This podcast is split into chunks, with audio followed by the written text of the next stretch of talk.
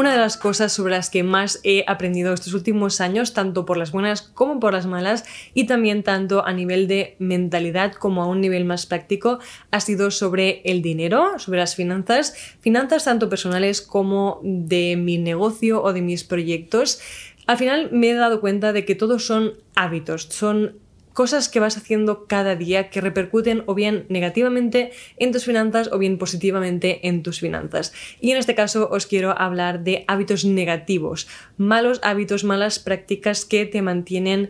o pobre, digo pobre muy entre comillas porque todos sabemos que en realidad si estás viendo este vídeo, si estás escuchando este audio, es que pobre, pobre no eres, no somos, aunque muchas veces nos dé la sensación de que lo somos, mientras tengamos comida, agua, una casa, un, un, techo sobre nuestra cabeza, no creo que podamos decir pobre en el sentido literal de la palabra, porque sería de ser muy desagradecidos, pero sí que con esta sensación de que no tienes control sobre tus finanzas, que nunca llegas a final de mes, que por más que ganes poco o, mucho, nunca te da la sensación de que tienes dinero para ti, para hacer las cosas que te gustaría hacer, para poder donarlo, para poder invertirlo, siempre te da la sensación de escasez y esto es lo que vamos a definir como que te mantienen pobre quería hacer esta aclaración porque me parece que en algunos casos puede ser como una falta de respeto muy grande. Así que en este caso vamos a hablar de esto, hábitos mm, sobre el dinero que son negativos y que por tanto te mantienen con menos dinero del que te gustaría tener. El primer hábito que te mantiene pobre, entre comillas, sería eh, el, que es una expresión que está en inglés, pero no sé exactamente cómo traducirla al castellano, y sería Keeping Up with the Joneses, que sería como que te importe más el parecer rico que el ser rico en realidad. El comprar cosas, el gastarte tu dinero en cosas que te hacen parecer desde fuera como que estás en una buena posición económica, cuando en realidad te has comprado tantas de esas cosas que si miras tu cuenta bancaria realmente no son, no son un match, no reflejan tu cuenta bancaria lo que, la imagen que intentas ah, aparentar. Incluso en algunos casos eh, de gente que se ha endeudado para poder comprar esas cosas que te hacen parecer que tienes más dinero del que en realidad tienes. Así que, primero de todo, y mi regla principal con estas cosas es, si nadie viera esto que me estoy comprando, me lo compraría de todas formas. Creo que es algo muy importante y que te hace diferenciar entre si te estás comprando, comprando algo para ti, porque te gusta realmente, porque te va a hacer feliz, porque crees que es una buena inversión o porque te apetece realmente, o bien si lo estás comprando para aparentar algo a otra persona. El siguiente mal hábito sería el de dejar que tus ahorros salgan de lo que quede al final de mes. La práctica general y lo que hacía yo también con muchas otras personas durante mucho tiempo, de hecho durante años, porque me pasé años intentando ahorrar para independizarme, por ejemplo, y nunca lo conseguía, y es porque dejaba que los ahorros para conseguir este objetivo me salieran de lo que me sobraba al final de mes. ¿Qué pasa? Que al final de mes no sobra absolutamente nada. Empieza el mes, tienes tu salario o cobras lo que tengas que cobrar y lo primero que haces normalmente es pagar los gastos, ¿no? Pagar eh, el alquiler, la hipoteca, la comida, las facturas, evidentemente son cosas que se tienen que pagar sí o sí. Luego, como es principio de mes y vienes del mes anterior que ya no tenías nada de dinero de lo que te quedaba el mes pasado, lo que haces es comprarte cosas porque te ha llegado el dinero y estás muy emocionado y quieres comprar nuevas cosas, quieres comprarte un capricho, ir a cenar a un restaurante, quedar con los amigos, vas gastando el dinero, el dinero, el dinero hasta que llega el final de mes y no queda nada para ahorrar. Cuando en realidad lo que tendríamos que hacer es lo contrario, ahorrar primero, tan, tan, o sea, tal cual te llega tu salario o un pago, lo primero sería apartar una porción de ese dinero para tus ahorros. Puede que sea una proporción muy baja, sé que muchas veces literalmente no tienes prácticamente nada para poder separar para ahorros, porque también tampoco lo tendrías para caprichos, pero aunque sea un 1%, se trata ya de ir construyendo esa práctica y ese hábito positivo de apartar siempre al principio de, de tal cual recibes tu dinero, apartar una parte para ahorrar. Y luego ya pagas las facturas, pagas tu alquiler y te das tus caprichos, pero ya has apartado esa parte para ahorrar. Lo siguiente sería el tema de no tener budgets o presupuestos, mm, porciones de dinero separadas o destinadas para diferentes cosas de tus gastos. Muchas veces, de nuevo, cobramos nuestro salario o nuestro, nuestros pagos y vamos gastando sin pensar o sin tener ningún plan realmente para ese dinero. No nos hemos destinado, vale, este dinero, esta cantidad de dinero fija será para eh, comprar comida, esta será para pagar los gastos de la casa, esta será para salir a comer fuera a restaurantes o para pedir comida eh, para que nos la repartan a domicilio. Otra parte sería para pequeños eh, gastos que podamos tener, cosas que queremos, un nuevo jersey, nueva ropa, eh, no nos apartamos, no destinamos todo esto y entonces gastamos lo que nos parece en función de lo que nos va quedando en la cuenta bancaria y lo que nos apetece en cada momento. Y eso es un gran error porque al final gastas más de lo que deberías, especialmente en una cierta cosa y luego no tienes dinero para otra y tienes que sacar dinero de cosas que no querías o de tus ahorros. Para evitar esto, y lo que más me ha ayudado a mí es hacerme como si fueran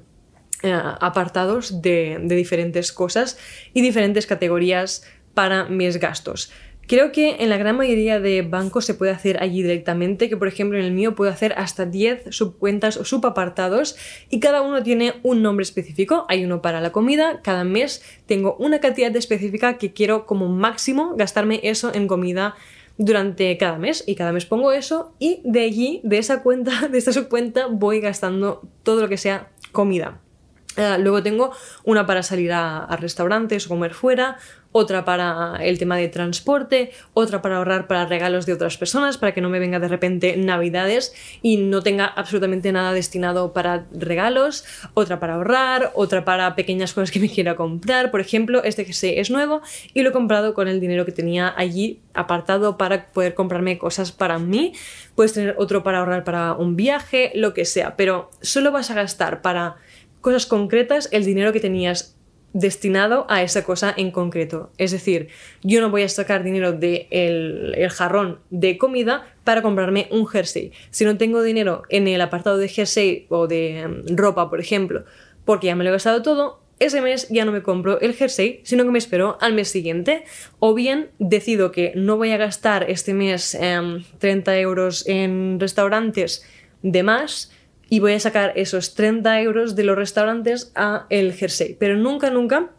eh, eso sería como ya último recurso. En general, siempre lo que hago es esperarme al próximo mes, pero si no, tienes que sacarlo de otro, mm, otro lujo ¿no? que te hayas destinado. No lo vas a gastar en ese lujo, lo pongo en este otro lujo. Muy relacionado con el hábito anterior sería el mal hábito de no tener ni idea de lo que gastas, de cuánto gastas en cada cosa, no saber cuánto te estás gastando realmente cada mes en determinadas categorías. Quizá te estás gastando mucho en una categoría en concreto y no tenías ni idea porque no lo, no lo has ido controlando. Estás gastando demasiado en comida, estás gastando demasiado en pedir pizzas, estás gastando demasiado en transporte, lo que sea. Cualquier cosa para cada uno va a ser diferente, pero es importante porque si no sabes, si no tienes un control de lo que vas gastando, hay cosas, gastos que se te van de las manos y es cuando realmente te da la sensación de que no tienes control de tus finanzas, porque piensas, wow, tenía tanto dinero, X dinero, ahora tengo mucho menos y no sé qué ha pasado con el dinero porque me da la sensación de que no he gastado tanto, pero el dinero no está. Así que para evitar esto, o bien tienes un control de lo que vas gastando, o bien haces lo que te he dicho yo de tenerlo separado y así sabes que solo puedes gastar ese dinero para esa cosa si está en este jarrón. Y si no, no lo gastas este mes. Otro error que creo que desgraciadamente demasiada gente lo comete es el de gastar más de lo que ganamos. De nuevo también surge un poquito de algunas cosas que ya he comentado, de no tener un control de lo que vamos gastando, de no hacernos presupuestos para cada cosa que queremos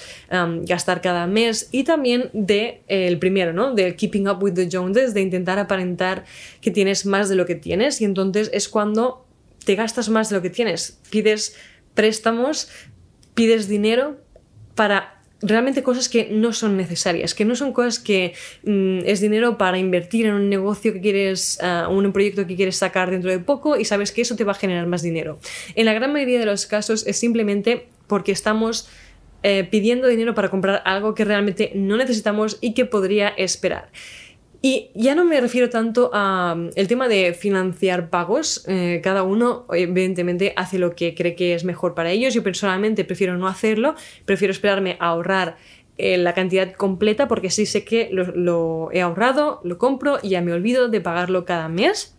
Pero especialmente hay que tener en, cuenta y hay que tener cuidado cuando el, simple hecho de financiarlo, no puedo hablar, financiarlo va a hacer que a la larga paguemos más dinero.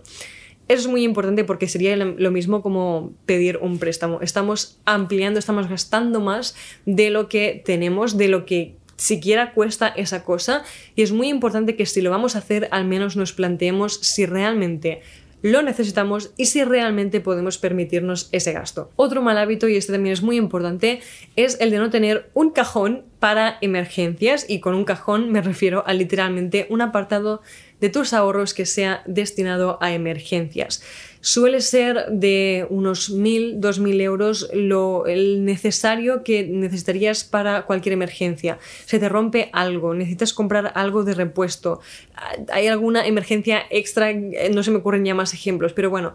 cuando se te rompe algo, por ejemplo, podría ser mi ordenador. Yo necesito mi ordenador para trabajar cada día. Pero si se me rompe ahora mismo, yo voy a necesitar uno mañana. O sea, necesito comprarlo ahora mismo. Y si no me he apartado un dinero para poder tenerlo en cuenta, ¿no? Para tener en cuenta la posibilidad de que se me rompan cosas así, voy a tener que sacar ese dinero de mi salario de ahora mismo. Y a veces ese salario es quizá menos que el que cuesta esa cosa en concreto, crea muchísimo estrés, mucha ansiedad, mucho caos y se desestabilizan todas tus finanzas y también tu eh, paz mental. Así que creo que es muy importante ir poco a poco ahorrando para construir este cajón de emergencias, para que si pasa algo sabemos que todo está bajo control, que podemos utilizarlo de ese cajón de emergencias y no tenemos que tocar todo lo demás que ya tenemos, mm, hemos construido. Vale, una vez hemos apartado este cajón para emergencias y hemos ahorrado lo que creemos que necesitamos para tener un poquito de seguridad y estabilidad mental también como paz con nuestras finanzas,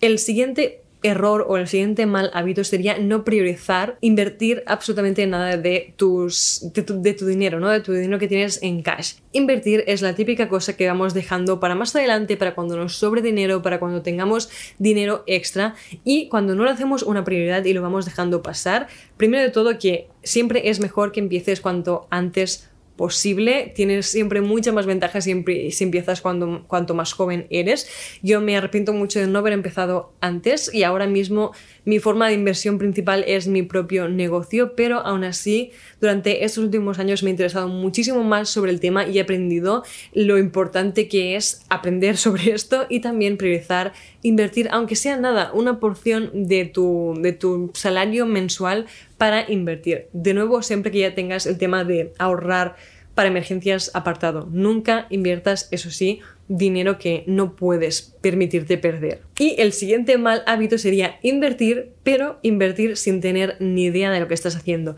Simplemente invertir dinero porque alguien te ha dicho que vas a triplicar o cuatriplicar tu, tu inversión y que no tienes que hacer nada y que ellos lo hacen todo por ti o que lo que sea, invertir sin tener ni idea de lo que estás haciendo, de aquello en lo que estás invirtiendo, la empresa en la que estás invirtiendo, el producto, la moneda en la que estás invirtiendo, creo que es un grave error y no conozco absolutamente a nadie que no haya invertido sin saber lo que estaba haciendo y que no haya perdido dinero. Así que evidentemente hay mucho miedo alrededor del tema de invertir, ¿no? De poner dinero en un sitio y a ver lo que va a pasar. Es casi, eh, en este caso, si no sabes lo que estás haciendo, sería como casi una lotería en la que en la gran mayor parte de los casos vas a perder tu dinero, aunque sea a la larga. pero creo que eso solo pasa cuando no tenemos conocimientos y al final es tan simple como buscar en YouTube, hacer cursos, leer libros, leer muchos libros y sobre todo interesarte por este tema. Si vas a poner tu dinero en algo, al menos o cuanto menos aprender sobre dónde estás poniendo este dinero o al menos confiar muchísimo en la persona que te lo va a gestionar por ti. Y finalmente, el último mal hábito en cuanto al dinero y que probablemente te va a mantener pobre, de nuevo entre comillas, por mucho tiempo, si no para siempre, es el tener una mala mentalidad sobre el dinero. Ese seguramente es el que os va a sonar más eh, poco importante cuando en realidad es el más importante de todos. Es el que si no tenéis esto gestionado y mejorado, por más que hagáis todo lo demás bien, es muy probable que al final siempre lleguéis a, algún momento en el que perdáis dinero, que no tengáis tanto dinero como os gustaría, que nunca os sentáis bien con vuestras finanzas, porque el tema de la mentalidad, especialmente en el tema de las finanzas, en tu dinero, creo que es o sea, imperativo que lo intentéis dominar, que aprendáis sobre el tema, que sobre todo hagáis ejercicios para mejorar vuestra mentalidad sobre el dinero. Y eso simplemente significa que la gran mayoría de nosotros tenemos ya de por sí, no de por sí en nuestra cabeza, sino casi heredado a través de generaciones y de lo que escuchamos en casa siempre, lo que escuchamos en la sociedad en general sobre el dinero, nos hace tener una connotación muy negativa sobre el dinero. Solemos creer que el dinero es la fuente ¿no? de todo el mal en el mundo, que el dinero nos hace malas personas, que las personas ricas son malas personas, son personas egoístas. En general, que el dinero de alguna forma tiene una connotación negativa muchas veces no nos damos cuenta a primeras y nos damos cuenta cuando estamos analizando un poquito lo que las acciones que hacemos cada día o la forma en la que pensamos sobre el dinero, sobre la que hablamos sobre el dinero y a mí es algo que me costó muchísimo arreglar y que tuve que practicar, practicar, practicar cada día a reformular estas frases que tenía en mi cabeza. Pero, de nuevo, si no lo haces, siempre vas a hacer algún patrón u otro que te va a hacer tirar hacia atrás con el tema del dinero. Por ejemplo, siempre que eh, sobrepases tal mm, cantidad en tu banco, siempre vas a hacer alguna cosa, vas a gastar dinero en cualquier cosa que te va a hacer reducir ese dinero y eso no, lo vas, no va a ser una decisión pensada, sino que va a ser algo impulsivo porque algo en tu cabeza te está diciendo de que esa cantidad es algo malo. En general podemos hacer un vídeo entero, un curso entero casi sobre el tema de la mentalidad del dinero. A mí es un tema que me gusta muchísimo y que lo he experimentado en primera persona, el, hecho de mejorar mi mentalidad con el dinero y que con ello también mejore muchísimo el estado de mis finanzas personales y también de mis proyectos. Así que este ha sido el último hábito negativo eh, sobre el dinero con, el tema de las finanzas. Espero que os haya gustado. Os espero en los comentarios porque me encantaría saber qué otros hábitos negativos de dinero creéis que también son importantes y que os pueden o pueden perjudicar en general a las personas si tienen esos malos hábitos. Así seguimos aprendiendo y seguimos intentando evitar otros malos hábitos. Y con eso también os dejo el Instagram de mi diario de emprendedora, mi Instagram personal todos los links importantes os dejo en la cajita de información. Espero que tengáis un día y una semana geniales y nos vemos en el próximo vídeo.